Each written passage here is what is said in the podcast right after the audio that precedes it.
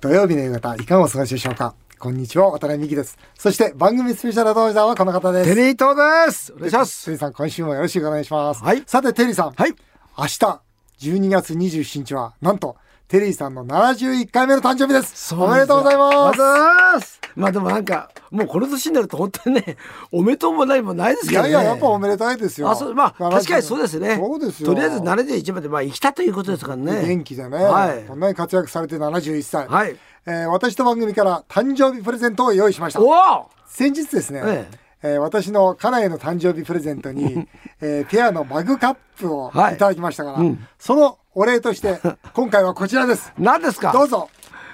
お分けください、はい開けますじゃーんパジャマなんとペアのパジャマでございますペアペアですもう一つ開けてくださいよペアってこちらもペアってだから青でテリーさんの唐揚げの天才のマークが入った男用のパジャマでしあょ本でピンクのハートマークの唐揚げの天才のマークが入ったこれ奥さん着ないっしょ 着るのかなこれこれもうハートでさそれおかしいでしょそれこれそれおかしいよ俺誰がどこへ持ってくるそれ 奥様にの奥様だけどそれあれだな夜テリーさんがそれ着て、奥様がそのピンクのパジャマ着てたら、すごい家だいなや怖いな毎日クリスマスみたいな家だないやでもね、はいあの多分うちの奥さんは 来てくれると思来まうすか来てくれると思あーそうですかはい、それは嬉しいな僕は来ますよあテリーさんは着るでしもう全然ょ問だ題ってないです今はそうやって見てても似合いますもん、はいありがとうございますもはいねぴったりですわ、はいいいですねありがとうござい最ます高ですそして誕生日といえばえバースデーケーキですが、はい今日はですね、ええ2パターン準備しましたええ一つはですねはい TGI フライデーの渋谷の女子大生アルバイトさんからのバースデーコール、おおもう一つはなんとですね、元慶応大学応援団長の性欲が強い営業マンからのバースデーエールおおどどっちがいいですか例えば それはもう女の子に決まってんじゃないそれ女の子に決まってますねなんなら性欲のやつるだけどもですよ、これはねこのくじ引きで決めていただきたいんですはいこのくじ引き箱をわかりましたテリーさんにお渡ししますはい、これ見えてないのみな見ないでくださいあそうどはいどうでしょうどちらどちらになりましたはいはい。ありがとうございますはい、じゃあ、行きましょう。なんて書いてありますか。はいあら黙んないでください。元慶応大学応援団長性欲の強い営業マンからのバースデーエールが当たりましたか。バースデーということでそうですか。あー来ちゃっあたりがとうございます。ということで、失礼いたします。某ビールメーカーこのれさ渡美担当の営業マン、おスキンヘッドで性欲絶倫、うおう元応援団長のあ Y すごい君が、今、ケーキを持って登場しましたお。それでは、テリーさんに、バースデーエールをお願いします。はい。それでは失礼いたします。ははいい。。テリーさんのお誕生日をお祝いいたしまして、かつ今後ますますのごご健勝とですね、えますますの性欲向上を記念いたしまして、フレフレテリーと大きな声でやらせていただきます。よろしくお願いします。はい元気よーフレーフレーテリーそらーはいフレーフレーテリーフレフレテリーはい、ありがとありがとうございましたう。やっぱり本本物だね。ね急にかっこよくなったね今えこれずっとあれだよねあの渡部の営業はこれがいいよそうそねうこれできたらもう全部通るでしょ学生提案がねいいよ素晴らしい。どうもありがとうございますあ。りがとうございましたさあ、テリーさん、はい71歳ということで、うん素晴らしいパジャマと、はい素晴らしいエールを受け受けたわけですが、はいあー71歳の感想、決意、抱負ありましたら、はいお聞かせください。いやもうこの一年2021年はね、はいめちゃくちゃやってやろうと思ってるんおですよおおいいでいいしょいいいやもうなんかもう、今までも結構やっていたやそうなんですねもっとやるんです。そうそうだからこの前ね僕ね、はいあれ挙動不審でですねあの、あれしらあのマトリに調べられたんですよ嘘本当マトリって何麻薬取り締まり毎週それがカンパチを走ってたらですね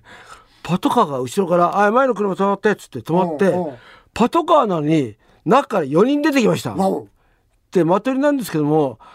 覚醒剤やってませんかっていきなり言われて「何それ!」っつってそれねその人たちはテリーとって分かってたのそれとも知分らかってないで分かってないうんであの何それ」っつって「いやあの今さっき横にいた時にあの目つきが悪かったんだ」って言われたんですよ お前ふざけんなよそれ面白いわだからふざけんなよ目つき悪くてふざけんなよっすよまとりが、うん、してあしてで向こう見たら「うんあテリーいたんです」あやっとわいかやだっかたら俺やるわけねえじゃないかっつったらいやうん芸能界の人ってうんやってるんで調べさせてくださ いで僕その時に家から近くたんでうんトイレ行きたくてしょうがなかったんですようんうわもう引っ越したいんでってうんじゃあ悪いからもう調べるのいくらだって調べていいかうんらトイレ行かせてくれってうんうんそしたら向こうがそれ怪しいんで怪しい怪しいんでそうだそうそれでじゃあね家までついてくるっておーして僕の横に乗って嘘本当うん僕も一人で乗ってたんであ僕の横に乗って証拠隠滅すると思ったからそうですよ証拠隠滅本当にそう、うんそれでついてきてって、うんでお家まで行って家の前にしでてトイレ行ってそうトイレレ行く前うにん身体検査させてくださいっつってで手をこう上げちゃってなんか持ってるんじゃないかとそうそうそうトイレ流すんじゃないかと思ってあそうだそれやられてんでもうなかったんでう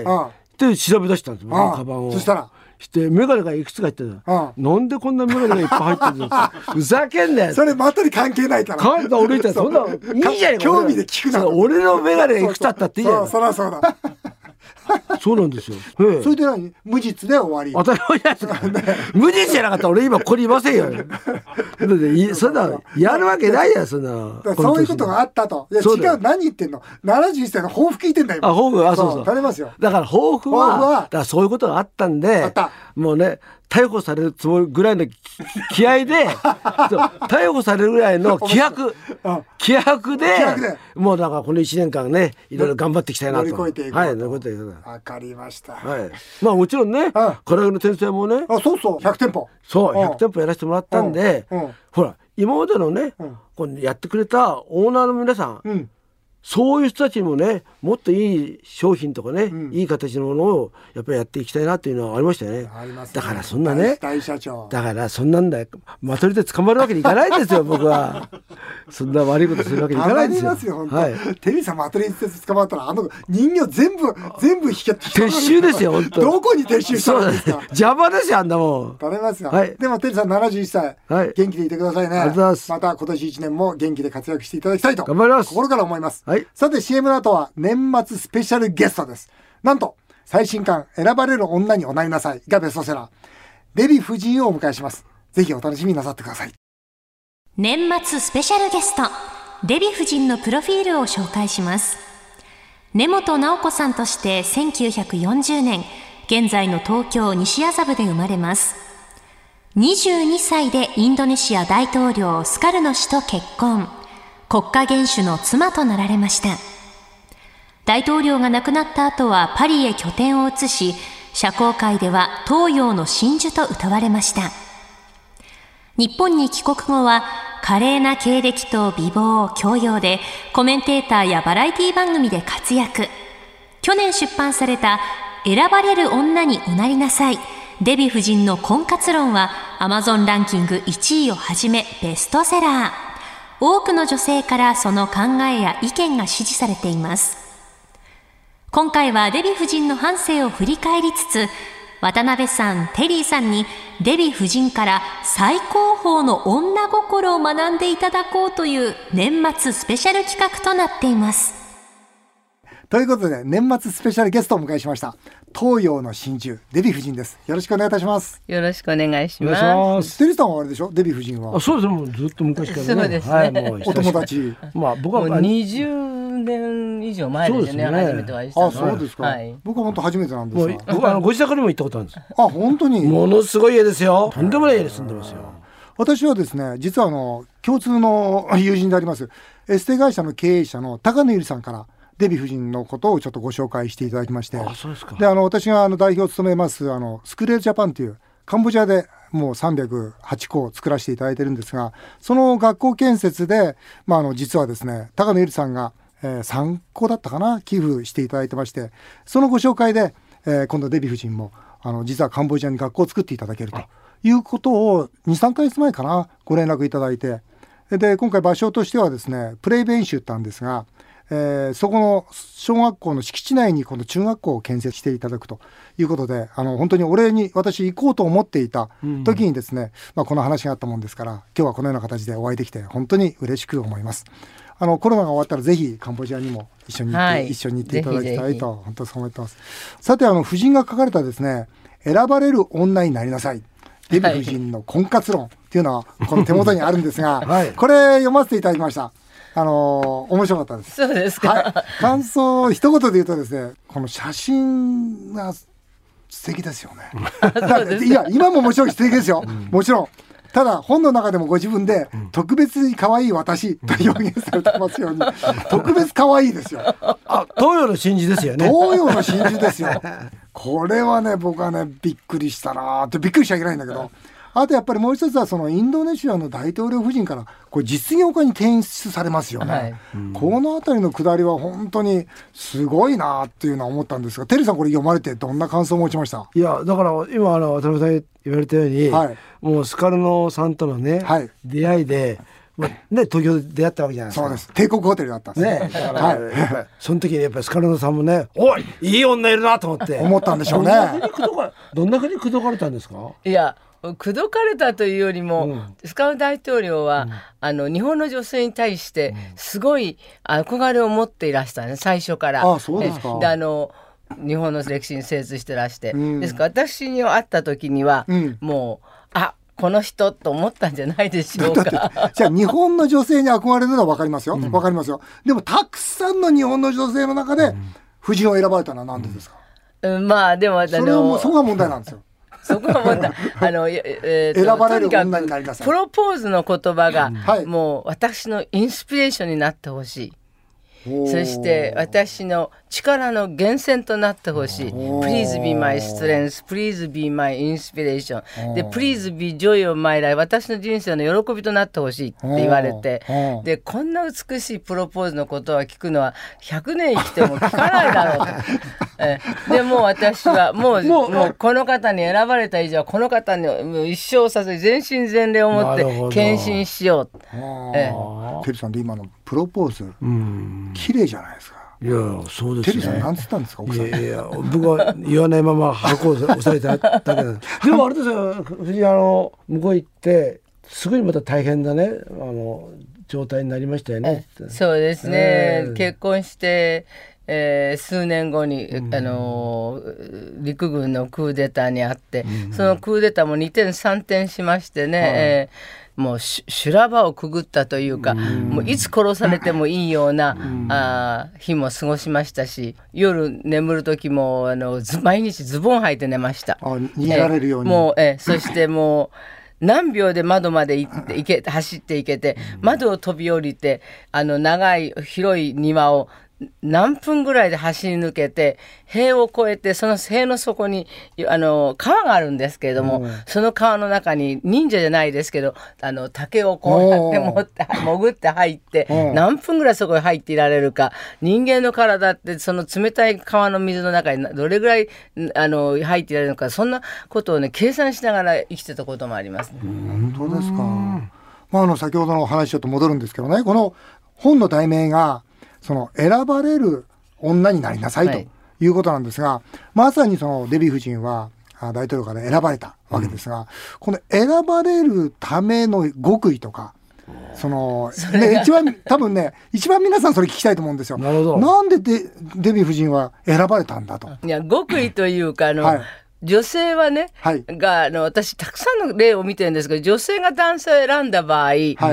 抵ダメになるんですよ。ダメになるええダメになる。ええうんええあそうなんですかええそうですね、ええええというよりも女性は望まれて望まれて結婚した方が絶対幸せになれるやはり望まれて結婚すると、もう望まれて望まれてもうあなたしかいないという感じでなるほど言えるともうその結婚した時代でもう彼女の方がバランスがの強いわけです、力関係がねええうん力関係っていうか、もう絶対に、ええでだから女性の方で選ぶとあの女性は自分のあの理想の中に男性をはめていく癖がある。おおー。ええええ深いな絶対にもうあの、ええ深いね深いですねさすがあら、深いだでかすよ。ら、その理想の男性があそうじゃなかったってなるわけですよ。ええうんえなるほえどと落胆がある、えええーそして不満も出てくる。なるほどえーそうですねえーでもね、女性は、あの間違ってるのは見目麗しいことが絶対男性の引きつける魅力だと思ってるかもしれないんですけども、それはまあ一瞬はそうかもしれませんけど、やっぱり男性が女性を好きになるのはその人の女らしさです。女らしさ絶。対女らしさです。女らしさってどういうことですか？女らしさ。あ、それがわからない。それはそれはあ0点です よもうもいや、ええそこで突っ込まれた。ももううもうそれは分かんないダメですよねダメだよなもうダだメダメなんだですよ目鼻立ちとか、メイ最低クが男いでいすよとか、あのスタイルがいいとうんか、あの、えあの容姿端麗とかじゃなじゃなくいて、ええじゃなくて、絶対に女らしさです。男性が女性に惹かれるのは絶対的に女らしさです。可愛いなとかそういうことですか？とも違う。違う。その女性が本物の女であったらば、絶対女らしさっていうのはにじみ出てるはずです。なるほど。本物の女ってのはこれどういう女？もうそのうち殴られますよ電車に殴られますよ 本物えの女。恋愛したことありますかよし言ってください言ってくださいえじゃんじゃん言ってくださいいや女らしさのどどどういうことが女らしさって聞くっていうの野暮だから。なるほどな。ええ恋愛したことないいやないって言わないって言われたらないんだこの方あったと思うあったと思いますよだけどなんかそうやってい言われるとあったかなって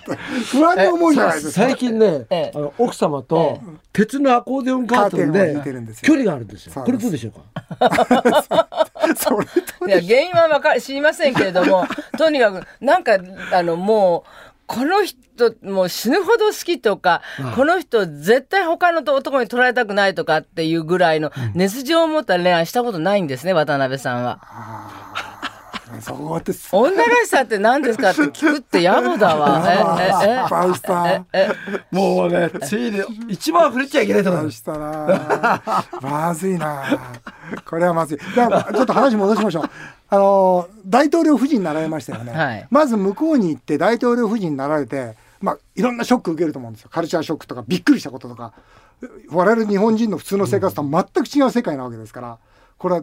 どこがびっくりしましたもういあの日本の人が見たらばもうインドネシアの悪口たくさん言うわけですよあそこはどうだこうだって、でも私はそれを全部弁解する、えーええーという感じになりましたね。えー大臣の奥様方はみんな私の母と同じぐらいの年じゃないですか。あはいですからすごくそういう点は気を使いましたしやっぱりあの日本人であるっていうことであのインドネシアの人から絶対にえ素直に受けてもらえない。というあのハンディがありましたから何とかしても1にも2にも3にももう皆さんに好かれること好かれること好かれること信用してもらうこと信用してもらうことそれだけでしたね。いじめられたりするんじゃないですかそあういうしましたしまそしでたもう嫌がらせもだう,えっー、てねもう綺麗な目日に本人が来て見えない嫌がらせそうでしょえうーもうたくさんありました、えーでも今に見てろって思いましたいやえー 今に見ておれっ今に見ててそどうどんな嫌がらせがあったんですか。あたもう一番ひどいのはあからさまなのは、あのえー私あの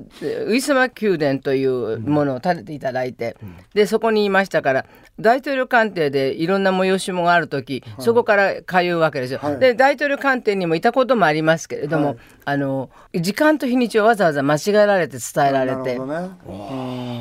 行ったら「えそれ昨日終わりました」とかって言われたこともありますね。まあ、あの本当にあなたがその本当に生きる力だと言われて行ってその後大統領の愛は続いたんですかもちろん。もうですから私ね浮気されてること全然知りませんでし たね。もう愛されて愛され浮気してて愛たさんでれすてか愛されてもうあの一もう一分一秒も愛されてると思ってましたから、歌うってること全くなかったです。ななんで浮気がバレたんですか。それは日本に 来て、にあのお産のために日本に来ました時に、日本の週刊誌あでーあの女性の顔写真がふに2つ出たんですね、はいあの耳から聞く噂はそんな信じないんですけど、目から入るものっては、あこれははあったんだと思いましたねあーそれで子供生まれてまた帰られましたよね帰ることができなかったんです。あそれはもうえー帰れもうないその時は本当にもうあえあの政情が変わっていて塚野大統領は幽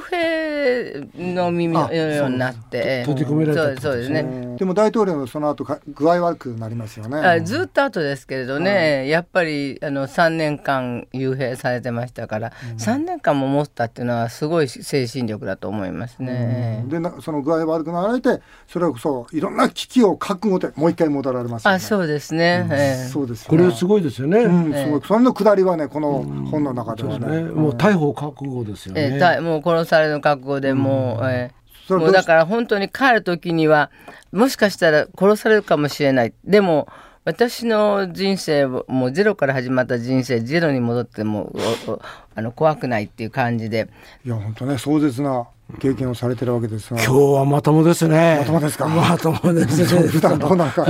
かりませんが大統領それで亡くなられますよねそしてフランスに亡命されますよね、はいえー社交界ではその時に東洋の真珠と称えられたわけですよ、なんと夫人は私もそう思いますが、地位財力語学力パーソナリティ若さ美貌全てを持っていた